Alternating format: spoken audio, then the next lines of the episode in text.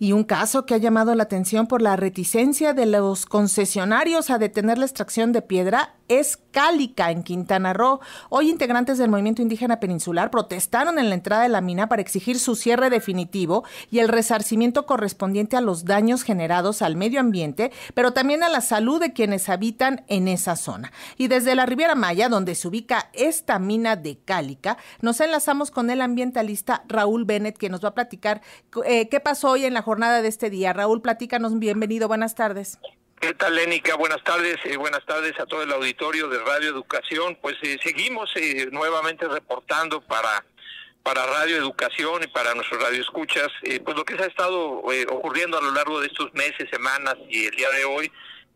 pues ya nada más así, ya lo hemos platicado anteriormente, pero muy brevemente, pues Calica es una empresa que lleva más o menos 25, un poco más de 25 años sacando roca para construir aeropuertos y cuarteles y, carreteras en Estados Unidos, pero teniendo una haciendo una devastación ambiental eh, pues aquí en la Riviera Maya, en el núcleo de la zona indígena y este de la selva. Entonces ellos, bueno, pues han estado haciendo este daño, las comunidades emprendieron desde hace ya pues varios meses una acción colectiva. Eh, esta acción colectiva es un instrumento legal que exige el cierre definitivo de la de la empresa por la violación a los derechos al derecho humano a un medio ambiente sano de las comunidades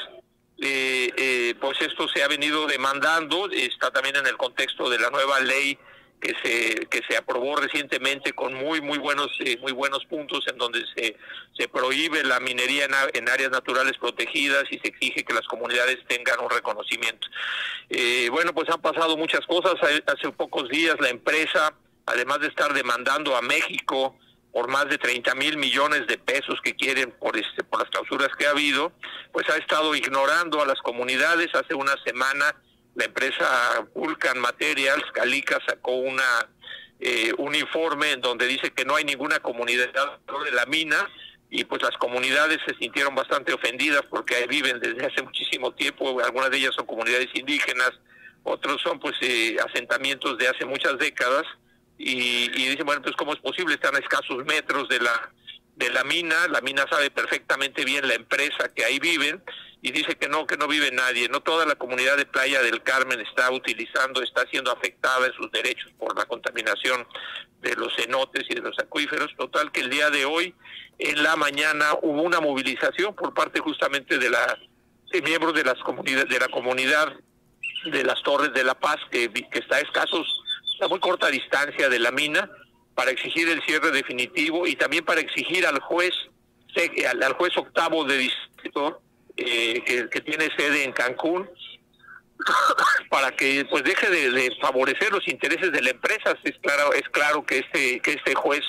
eh, pues ha estado favoreciendo a la empresa. Eh, ignoramos a qué se debe pero el hecho es de que nuevamente vemos al poder judicial actuando en contra de México, actuando a favor de esta empresa Calica.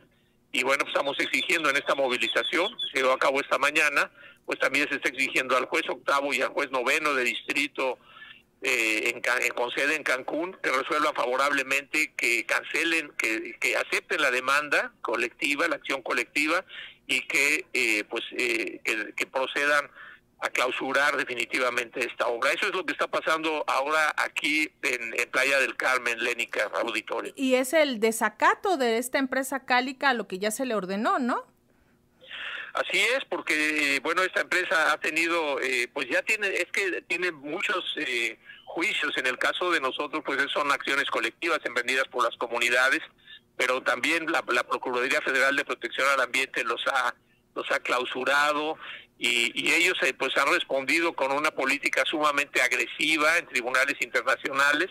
Y bueno pues eh, por lo que estamos viendo cuentan no solo con la venia de, senadores de Estados Unidos y de, y de, empresarios sino también con la venia de legisladores perdón no de legisladores sino de, jueces aquí en México. Y sí efectivamente aunque ha tenido mandatos ya de, eh, y tiene la obligación de permitir la utilización, por ejemplo, del puerto en Punta Venado, eh, pues todo esto omite con su obligación y, realmente sigue violando los derechos de, las comunidades. Entonces, pues el, el, mitin de hoy, la movilización de hoy, básicamente es exigiendo al juez octavo de distrito eh, aquí, aquí en, en Quintana Roo, que, que, deje de proteger a la empresa, que deje como lo ha venido haciendo y que y pues que asuma su responsabilidad y un compromiso favorable a México y a las comunidades y no a las empresas norteamericanas.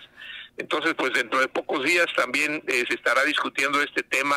en Washington, en la en una en el, Tribunal Internacional del CIADI y hasta allá irán las comunidades de aquí de, Playa del Carmen eh, eh, a reclamar a esta empresa que tanto daño ha causado, que tanto ha violado los derechos de las comunidades. Y ahora pues también tiene mucho que ver con el contexto de esta nueva ley minera, en donde bueno pues está defendiendo a las comunidades por encima de la de los intereses de las minas. Vamos a ver si, si los jueces se ponen a la altura o siguen protegiendo eh, por los intereses de las empresas extranjeras contra México. Pues te agradecemos como siempre, Raúl Bennett, estos minutos con las audiencias de Radio Educación y seguimos en contacto. Muchísimas gracias. Muchas gracias, Lénica. Un abrazo para todo el auditorio. Hasta la próxima. Hasta la próxima.